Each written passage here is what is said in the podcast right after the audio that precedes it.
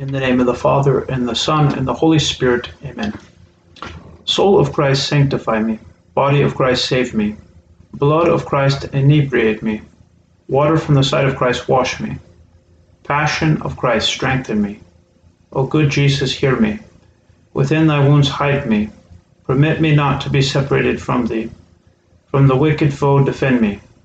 At the hour of my death call me, and bid me come to thee, that with thy saints I may praise thee for ever and ever. Amen.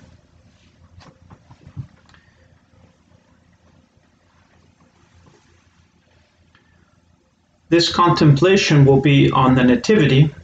It is found in paragraph 110 of the exercises. And before beginning, we can remind ourselves of some advice that St. Ignatius gives.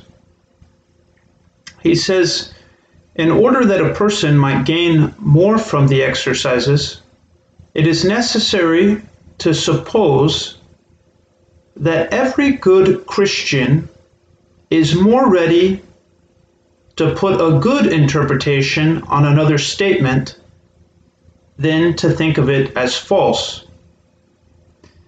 We mean to allow oneself to be led.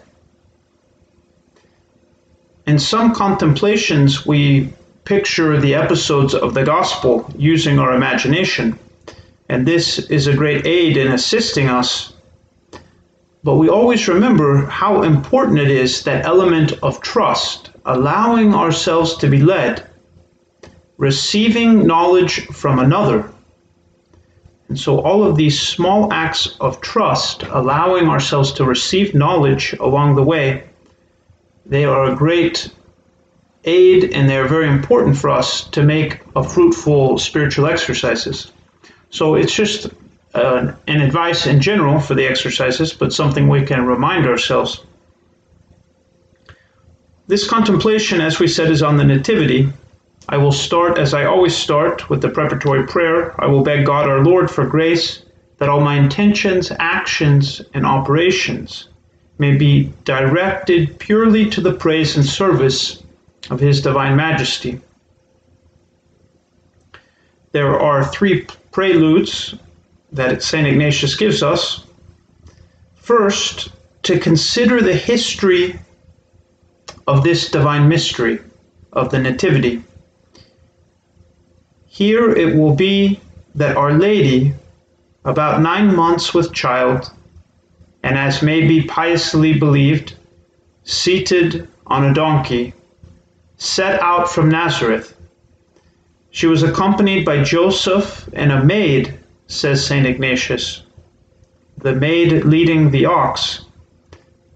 And they are going to Bethlehem to pay the tribute that Caesar imposed on the whole land.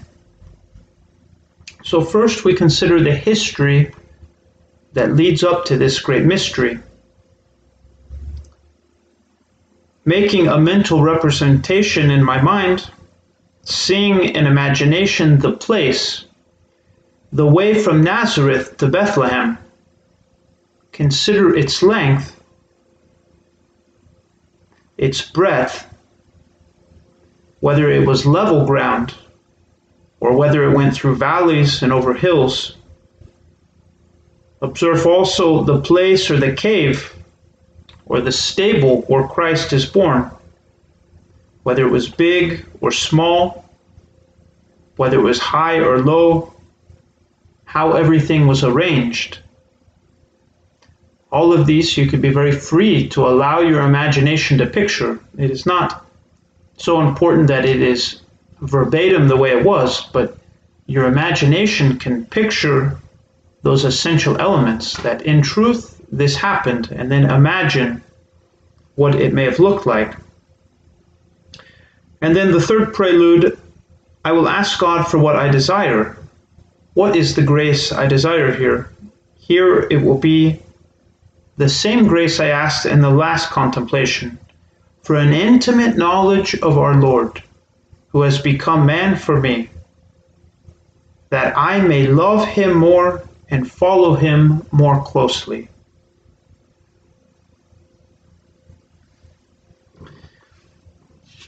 There are three points of material for us to consider. First, in seeing the persons involved here, namely Our Lady, Saint Joseph, the maid, and the child Jesus after his birth, I will make myself a poor little unworthy slave, and as though present, I will look upon them, contemplate them. I will serve them in their needs with all possible homage and reverence. Second, to consider, observe, and contemplate what they are saying, and then to reflect on myself by drawing some fruit from this. And then, thirdly, to see and consider what they are doing. So, first, I will see the persons, I will then think what they are saying to each other, and then I will observe what are they doing. For example, making the journey and laboring so that our Lord might be born in extreme poverty, and that after many labors, after hunger, thirst, heat, cold, after insults and outrages, that he might die on the cross. All of this for me. And then I will reflect and draw some spiritual fruit from what I have seen. I will then close with a colloquy, the same one that I used in the last contemplation ending with an Our Father. This is the contemplation of the Nativity, and there is probably ample material for you to consider. I will go through a few additional points in case it could be some help to you. But again, feel free. The most important thing is for you to focus on, on a material that grabs your attention so that you may be better disposed to receive that grace that you are requesting here. Again, we can consider G.K. Chesterton, and he wrote he wrote on the Nativity of Christ, and he refers to Christmas as the riddle of Bethlehem. He calls it a riddle because of the simultaneous presence of two extremes two extremes that are present here on the Christmas night. He says Bethlehem is emphatically a place where extremes meet. The hands that made the sun and the stars were too small to reach the huge heads of the cattle, he says. He points out that many of us have been influenced by these two extremes being placed together the infinity of God and the smallness of creatures. But really, if we think of it, there is no natural reason that these extremes should be together.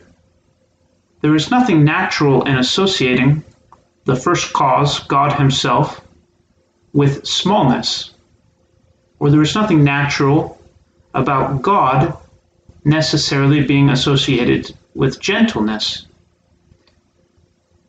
All of this has become somewhat normal to us, but only because of the scene of Christmas or the incarnation. It has entered our minds the possibility of God being so condescending to the conditions of men. Omnipotence and smallness, divinity and infancy. Bethlehem is emphatically a place where the extremes meet.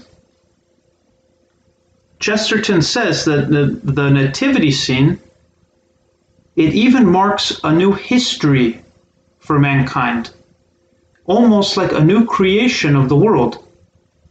It was here that a homeless couple had crept underground with the cattle when the doors of the crowded town had been shut to them.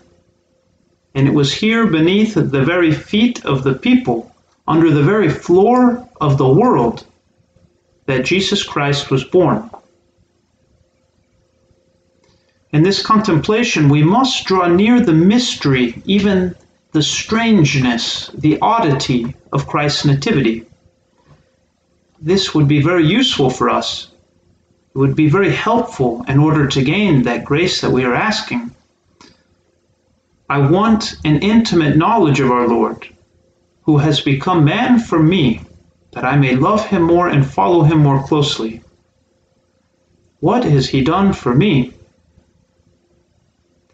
Even though it has become part of our culture, the idea of Christmas, it is not normal. Like the contemplation of Christ's incarnation, it is so good for us to imagine as though we were hearing it for the first time.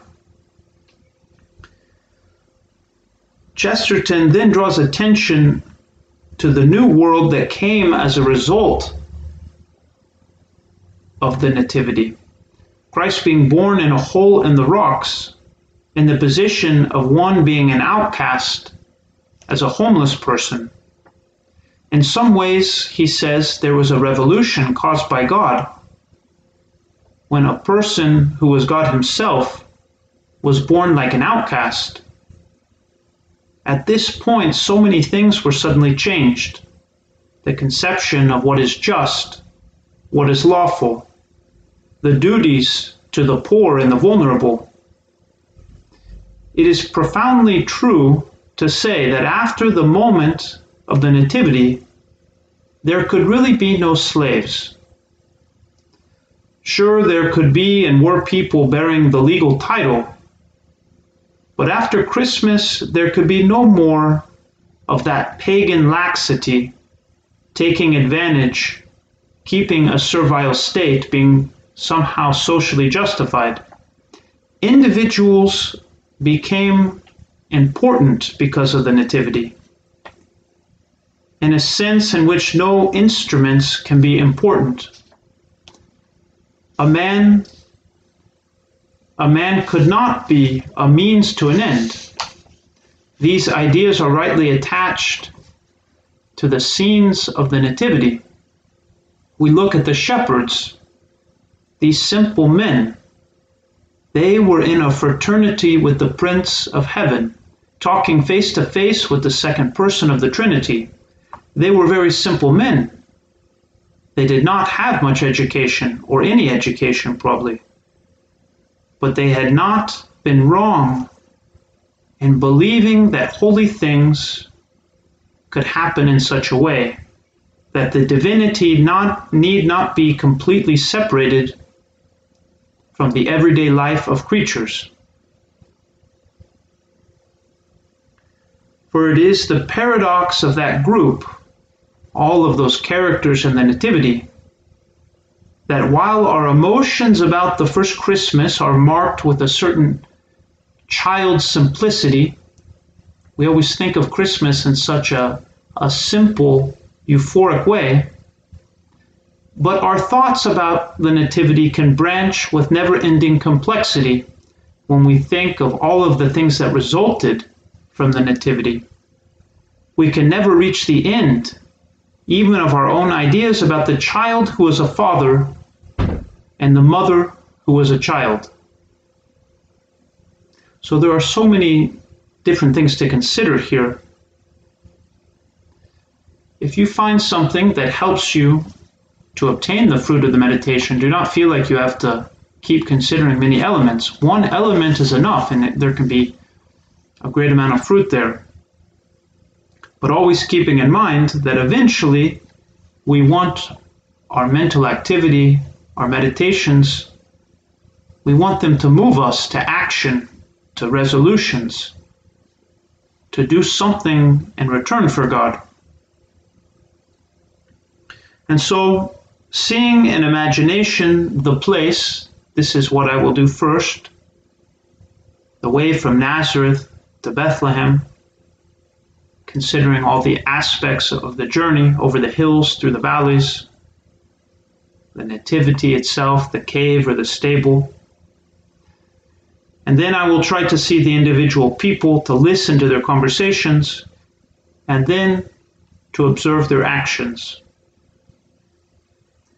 I will discuss all these things in the colloquy, or as many things as I feel comfortable discussing with the divine persons or with the Blessed Mother. I will do all of this seeking intimate knowledge, intimate knowledge of my Lord, that I may love him more and follow him more closely. In the name of the Father, and the Son, and the Holy Spirit. Amen. Hail Mary, full of grace, the Lord is with thee. Blessed art thou among women, and blessed is the fruit of thy womb, Jesus. Holy Mary, Mother of God, pray for us sinners, now and at the hour of our death. Amen.